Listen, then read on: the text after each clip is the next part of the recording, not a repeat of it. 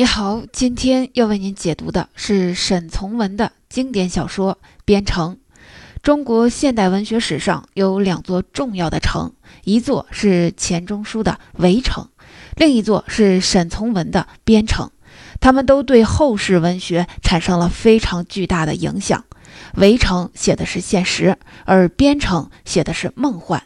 但这种梦幻又不同于我们平时所说的虚构出来的幻象，它是根植在我们生活里的。边城之中既有湘西如诗如画的风土人情，也有苗族朴实善良的年轻男女。很多读者在挑选小说的时候，往往偏爱那些情节曲折离奇、语言奔放的作品，而阅读沈从文的《边城》则需要十足的耐心，还需要具备一种。愿意从现实生活中暂时抽离出来的觉悟。如果想要真正进入边城的世界，就必须先给自己的心灵做一次沐浴更衣。不过你也不用担心，我保证咱们的解读并不会平淡如水，也不会令你听完之后觉得了无趣味。边城是一部怎样的小说呢？初读的时候，你会感觉到它就像是一部田园牧歌，给人一种晶莹剔透的感觉。在他笔下的世界里，几乎所有的人和事儿都呈现出非常自然的状态，似乎根本没有经过人为的修剪。编程成书于二十世纪三十年代，出版后的反响并不太大。为什么会出现这种情况呢？原因说来也不复杂，在动荡的年代里，大部分作家的创作以揭露社会的阴暗面为主。沈从文这种对政治漠不关心的态度，让很多人非常的反感，觉得他不过是一个非常幼稚的作家而已。直到二十世纪六十年代，著名文学批评家夏志清才在中国现代小说史这本书中重新把沈从文、钱钟书、张爱玲等人一起打捞起来。他认为沈从文和其他的几位一样，在文学史中的地位实际上被大大的低估了。诺贝尔文学奖评委。汉学家马悦然曾经透露，沈从文原本应该是一九八八年诺贝尔文学奖的得主，只可惜他在颁奖之前去世了。因为按照传统的惯例，诺贝尔奖只能颁发给在世的人，所以沈从文错过了。马悦然的做法其实严重违背了诺贝尔奖的保密原则，但是他说自己愿意为了沈从文而打破这个规则。沈从文的这一次错过，令中国又错过了二十多年。直到二零一二年，莫言才作为首个中国籍作家获得了这枚意义非凡的奖章。沈从文的遗憾已成事实，但是他的作品却并没有因此而逊色几分。下面咱们一起来细细的品味一番他的编程，看看这部写于八十多年前的小说是否同样能够打动今天的你，也看一看他究竟是用什么在早于莫言二十多年之前就打动了诺贝尔文学奖的评委们。第一部分，编程是一部值得反复阅读的小说，不同的人总能够读出不同的含义，同一个人在不同的心境之下也能品出不一样的意思。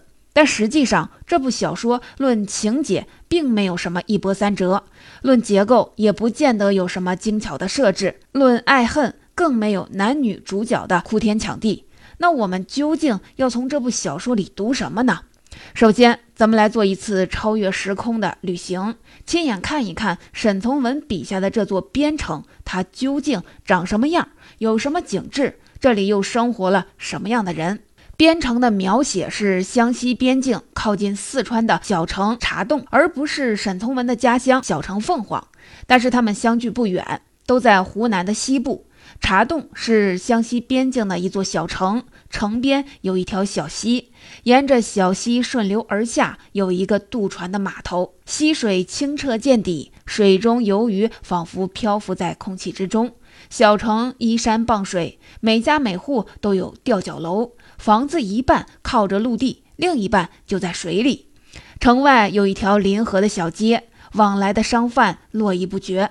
这里有理发店、杂货铺和小饭店，一派人间的烟火气息。在边城的开头，沈从文好像用了一个极长的电影镜头，一镜到底，不带喘息，从容而又缓慢地拍摄了这个地方的全景。他又像是租用了一架直升飞机，从空中俯拍，将整座小城及周围的景色尽收眼底。这里美的就像一幅浑然天成的水墨画，远离尘世的喧嚣。著名的文学批评家夏志清在中国现代小说史中把沈从文称为最伟大的印象主义者，因为他总是能用轻轻的几笔就把一个景色的神髓在不经意间勾画了出来。听到这里，你也许会有这样的疑问：男主角在哪儿呢？女主角又在哪儿呢？为什么要对山山水水做这样用力的描写呢？简直不像是小说，而像是一篇散文呢！一点也没有错，沈从文的小说的确非常像散文。急性子的人往往读不了，但是急性子的人如果抢先翻到后面看了故事的情节，恐怕还是会回来细细的品味这一番景色。因为沈从文的景色与众不同，他不是为了衬托环境，也不是以景写人。曾经有外国的译本将编成的书名翻译为《翠翠的故事》，这就大错特错了。因为翠翠的故事只讲了情节，而边城的景色本身就是小说中的一个关键的部分，少了它，边城就不完整了。同时，这座远离尘世的小城，是不是还让你不自觉地联想起了陶渊明的那处桃花源呢？但是，边城和桃花源迥然不同。桃花源一看就是虚构的地方，只不过是捕鱼人偶然间遇到了，说不清道不明它的具体位置。后来再去寻找也了无踪迹，但是边城不一样，它其中的每一座山、每一条河流、每一条小溪、每一座桥都有实际地理根据。沈从文还画过一幅小画，叫做《茶洞》，一宅一户的设置都和小说里讲的一模一样，所以很多人读的时候就会忘记这是一本虚构的小说，以为沈从文讲的是一个真实发生的故事。故事就在这样一幅水墨画的背景中徐徐展开，命运的悲剧也逐渐的拉开了序幕。山脚的小溪边住着一户人家，有一个老人、一个女孩和一只黄狗。这个女孩就是小说的女主角翠翠。翠翠不过十几岁，她几乎是被大自然养育出来的一个孩子，皮肤黑黑的，眼神清澈如水晶。沈从文把她形容成一只小动物。他从来不发愁，也从来不生气。翠翠与他的爷爷相依为命，爷爷是渡口的老船夫，几十年如一日，忠于职守。而翠翠终日陪伴着爷爷撑渡船，生活平淡如水，生命好像就在这里静止了。沈从文对人生有一种奇怪的看法，他觉得人如果想要追求更高层次的美德，就必须保留动物的原始天性。在他的眼中。只要能保持天性的纯良，即使学历不够，甚至智商不够，都不是问题，照样可以获得天生的快乐和不知不觉就得到智慧。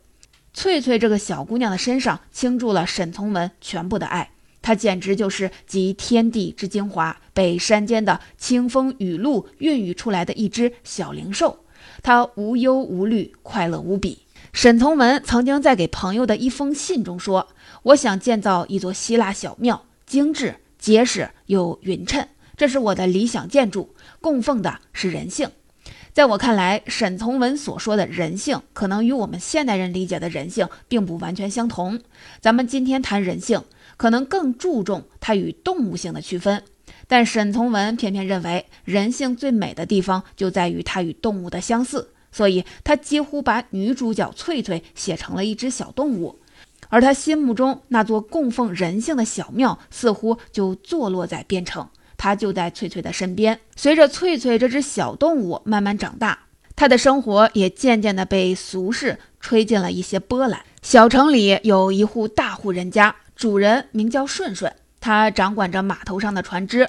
顺顺这个名字很可爱，但人家可是一位五十多岁、德高望重的大叔。顺顺有两个优秀的儿子。老大叫做天宝，老二叫做挪送。有一年端午节的时候，翠翠进城看划龙舟比赛，偶遇了英俊风趣的老二，少女的情思首次的被点燃了。结果第二年的端午节，翠翠和爷爷在顺顺家的吊脚楼里躲雨，又遇见了顺顺家的老大。老大同样也对翠翠一见钟情，两兄弟同时爱上了一个女人，这该怎么办呢？沈从文的小说中充满了民族风情，他笔下的爱情当然也有着少数民族的淳朴与自然。兄弟二人最终决定要用唱山歌的方式来公平竞争，看谁能够用歌声来打动翠翠的芳心。两位少年同样都是边城的好男儿，但是作者对他们的偏爱却是不同的。老大的名字叫做天宝，是上天保护的意思；老二的名字叫做挪送，意思就是挪神送来的。挪神又是什么呢？从两千多年前开始。神农炎帝的子孙就在今天的湘西繁衍生息，后来成为苗族、瑶族、侗族和壮族的子民。他们无不崇拜挪神，在他们的心中，挪神的地位可能要比上天更加重要。直到今天，湖南、江西一些地区仍然保留着挪舞和挪戏。顺顺家的老二名叫挪送，自然就是挪神的宠儿，同时他也是女主角翠翠真正的心上人。兄弟二人决定要为翠翠唱上三年六个月的情歌，这是一个绵延千年的苗族传统，也是当地人最认可的竞争方式。对于现代都市男女来说，这是一件多么奇妙而又古老的事情！不是用看电影、吃饭、约会的方式，居然是用彼此对歌的方式来确定爱情。然而，原定三年六个月的山歌比赛只持续了一个晚上。哥哥听弟弟一开口。哥哥听弟弟一开口，就知道自己完全不是竞争对手。于是第二天早晨，他就随船远走他乡了。只可惜命运弄人，谁知刚一出门就遇上了险滩，哥哥就这样葬身在激流之中，尸骨无存。弟弟深感内疚和悔恨，不久之后也坐船离开了家乡。这一切发生的太突然了。十五岁的翠翠就这样迎来了小说中的第三个端午节。两个情人，一个死去，一个远走他乡，而相依为命的爷爷也在一个雷雨交加的夜晚，满怀遗憾地离开了人世间。他独自一人守在渡口，等待着老二挪送，有一天或许能够回来。沈从文自己曾经这样评价边城：一切充满了善，充满了希望。然而，正因为不凑巧，所以朴素善良与单纯的希望难免产生悲剧。其实小说中所有的悲剧用四个字就可以解决，有话直说。只要翠翠明确地告诉爷爷自己喜欢的是挪送，而不是天宝；只要爷爷爽快地告诉挪送，虽然翠翠没有嫁妆，但是却有一颗真心；或者只要挪送对哥哥说：“我更喜欢翠翠，请你把她让给我吧。”最后都不会以这样的悲剧收场。沈从文的文字里既有湘西人的爽快，也有他骨子里的执拗。虽然能够大大方方的去爱，但是却不愿意为了爱而做一些变通。这三个年轻人中，但凡有一个稍微的有一点私心，也许都会有更完满的结局。小说的结尾处，翠翠一个人在渡口等待。她想，那个人也许永远也不会回来了，但也许明天就回来。翠翠的未来到底会怎样，谁也不会知道。明知是最后的悲剧，但你却没有办法责怪故事中的任何一个人。因为他们都那么的善良，没有任何的恶意。爷爷和孙女之间的亲情，两兄弟之间的情谊，翠翠单纯而懵懂的爱情，一切都那么的美好。第二部分，沈从文笔下所写的边城自然朴实，未经外界的干扰，善良的人们生活在这里，各自领受生活中的一份喜怒哀乐，能够写出这样清澈温厚的文字，作者沈从文应该也是一个未经世事沧桑的少年吧。然而，事实上恰恰相反，沈从文从来就不是一个无忧无虑的少年。他从行伍中出身，看惯了杀人。沈从文写作《边城》的时候，大约是一九三三年，当时他刚刚与妻子张兆和结婚，是一生之中少有的安逸时光。我们今天看到沈从文的照片，大多都是温文尔雅的青年，要么就是戴着圆片眼镜的慈祥老爷爷。他好像一辈子都是一个文人的模样。但实际上，沈从文是地地道道的军人出身。沈从文的祖父在清朝的时候是贵州提督，这样的军职等级和封疆大吏是差不多的。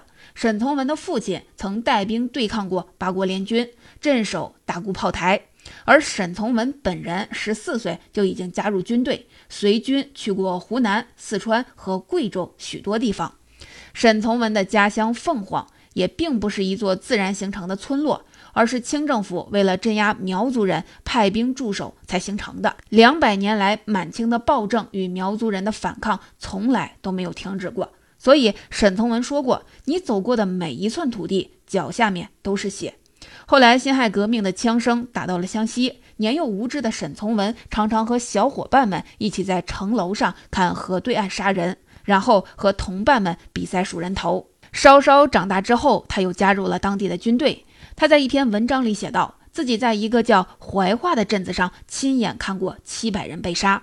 沈从文在他成长的环境里感受到的根本不是善良和美好，而是血淋淋的残暴。这种经历实在是太可怕。沈从文曾经回忆说：“看过了太多人头落地，他对于爱和恨有了非常不一样的理解和体悟。在这样残忍和绝望的环境中生活，一个人的心灵会发生什么样的变化呢？有的人会变得麻木，有的人会变得残忍。但是沈从文却走向了另一个相反的方向，他变得特别的善感，特别渴望人间的温情与美好。”哪怕一丁点儿的美好都倍加的呵护，万分的珍惜。他亲眼所见的明明是腥风血雨，但笔下所写的世界却极为的安详平静。沈从文并不是刻意的掩饰，也并非和陶渊明一样为了逃避现实而虚构了一个精神家园。战火纷飞的年代里，小城茶洞拥有一片小小的安宁。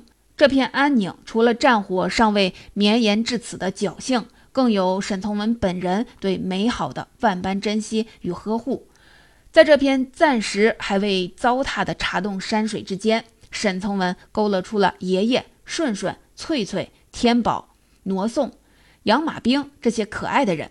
爷爷为人撑船，船客总是要给钱，但他从来不肯收。顺顺遇到别人有难，总要慷慨解囊，所以挣来的钱很快就散光了。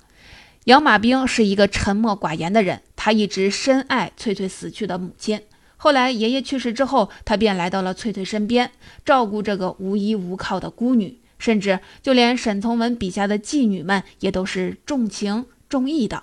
水手和妓女之间有着生死之约，彼此痴情到无可形容。为了对方能够忍受无尽的寂寞和痛苦，很少有什么小说从头到尾都没有任何一个反面角色。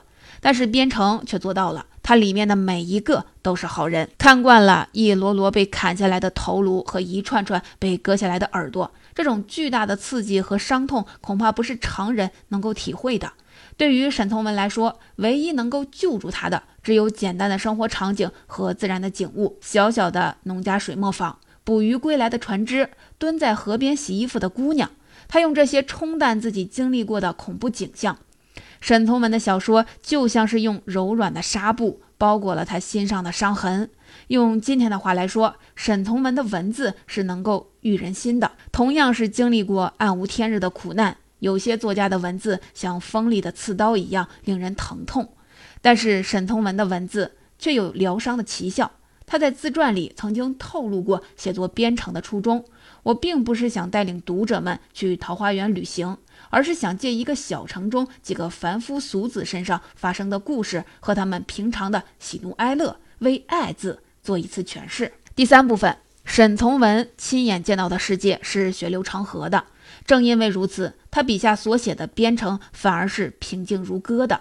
他用这偏安一隅的小城来救赎自己的灵魂，但翠翠和爷爷生活的那座茶洞小城，也是沈从文守护的一个小小角落而已。沈从文真正想要留守的边城，并不在那里，而是一片苍茫的天地。这听上去实在是太玄奥了。能不能用更浅显的话来说说，到底是什么意思呢？翠翠生活的世界之所以会如此的静谧安详，除了战火暂时没有烧到这里的侥幸，更重要的原因在于，在这个世界里生活的人们，他们骨子里是蒙昧的。简单的说，就是大家都是无意识的。茶洞城里也有驻兵。但是，如果不是每晚的军号声响，人们都不会感到生活有什么不同。小城过去的历史虽然鲜血淋漓，但是人们过着眼前的日子，早就把那些过往遗忘得干干净净。近在咫尺的地方军阀正在厮杀，战火就在城外燃烧，但是人们丝毫也没有觉察到。所有的人生活在这里，都处于一种纯粹的自然状态。翠翠就是无意识的典型，她像是一个被风吹大的孩子，对待自己的人生也是顺其自然。面对天宝的提亲，她不知道该不该答应，甚至根本就没有考虑过要不要答应。她并不知道回复别人的提亲是她的责任，好像一切与自己无关。面对挪送的感情，她也并不知道自己的感觉是不是爱情。她甚至不知道这个世界上有一桩事情叫做爱情。她快乐地活在这个世界上，唱歌玩耍。无欲无求，不仅是翠翠，整个边场里的人似乎都是无意识的。人们对于小城里的生和死都表现得极为平静。乡亲们帮忙置办棺木、办理丧事，坦然地接受生老病死的命运常态。就连年纪轻轻的天宝溺水身亡，好像也没有给人们带来过多的悲愤或者是哀伤。小说中，翠翠的母亲刚刚生下她之后就殉情死了。老船夫虽然难过，但是他说谁也没有罪过。只应该由天来安排，天就是所有幸福的来源，也是所有悲剧的来源。而且天有力量安排人事，干预人间，但是却并不在乎人们的意愿。《道德经》中有一句话：“天地不仁，以万物为刍狗。”我们通常对这句话都有误解。其实这句话原本的真实的意思是说。天地对待万物都和那个草做的狗一样，没有任何的差别。他并没有对一部分的人或者事儿特别好，也没有对另一部分的人或者是事儿特别的坏。沈从文的心中始终都有一个天的概念，这在许多其他的作家那里都是没有的。因为天并不等同于命运，它不讲究善恶相报，它既不是善意的，也不是恶意的，而是无意的。它主宰万物，高于众生。掌管一切，却不理会人间的任何请求，这就是我们生活的大自然最本源的状态。如果要从沈从文真正的精神家园所在，可能并不是他笔下的那座山清水秀的边城，那里还容不下他精神。他的精神究竟寄托在何处呢？这就是一片对待万事万物都没有任何差别的自然而然的天。这是沈从文清澈朴素的语言风格的来源。更是他冲淡自然的人生态度的根源，这就是为什么他在小说中的文字不像是经过精雕细琢的，而像是浑然天成的。这也是为什么我们总会觉得他在小说中的思想往往并不聪明，但是蒙昧和无意识之中却有一种自然而然就得到的智慧。沈从文的一生经历过不少的坎坷，甚至曾经在一九四九年的时候企图自杀，所幸被抢救过来。尝试过自杀的人，势必已经经历过精神的最低点。往后，但凡是活着的日子，都是在被救赎。沈从文的后半生不再继续从事文学创作，转而进行中国古代传统服饰的研究，成为了一位学者。在这段艰难的时光中，能够救赎他的，并不仅仅是他在小说中创造的那座小小的边城，还有宇宙中另一座大大的人性的边城。那里的一切都保持着万事万物原本的样子，天地对待一切都毫无差别。沈从文将自己的身躯放置在这座大大的天地不仁的边城之中，才能够平静淡然地应对现实生活中所遇到的磨难、荒唐与绝望。一九八八年，沈从文离开了这个世界，并且与诺贝尔文学奖擦肩而过，但是他的边城却将他的智慧完整地保存了下来。每一次翻动书页，都将会给我们的心灵进行一次新的洗礼。这本书就解读到这里，下面我们再一起回顾一下本书的重点。第一，《边城》是一部田园牧歌式的小说，作者沈从文也经常自称乡下人。他的小说往往呈现出非常自然的状态，清新脱俗而又淳朴自然。沈从文曾经有望成为1988年的诺贝尔文学奖的得主，但可惜的是，那一年。不幸去世了。沈从文的小说有散文化的风格。沈从文被称为伟大的印象主义者，他总能轻轻几笔就把景色的神髓勾画了。边城与桃花源虽然非常的相似，但边城却不是完全虚构的精神家园。第三，少女翠翠与天宝挪送之间的故事，在三个端午节的时间线索中逐渐的展开，阴差阳错的巧合，最终造成了悲剧。沈从文在故事中描绘了湘西的人性美，也将边城塑造成了他笔下供奉人性的小庙。第四，沈从文的小说之中，除了清新和朴实之外，也有热情和悲痛。沈从文的生活经历非常的痛苦，但他将平常而美好的事物写进自己的小说中，用文字来抚慰心灵。可以说，他的文字是治愈系的。第五，边城最深层的寓意在于天地不仁，以万物为刍狗的理念。他所表现出的蒙昧与集体无意识，才是宇宙间人类最真实、最本源的生存状态。对天的深刻认识与守护，正是沈从文小说中最有魅力、最深刻的地方。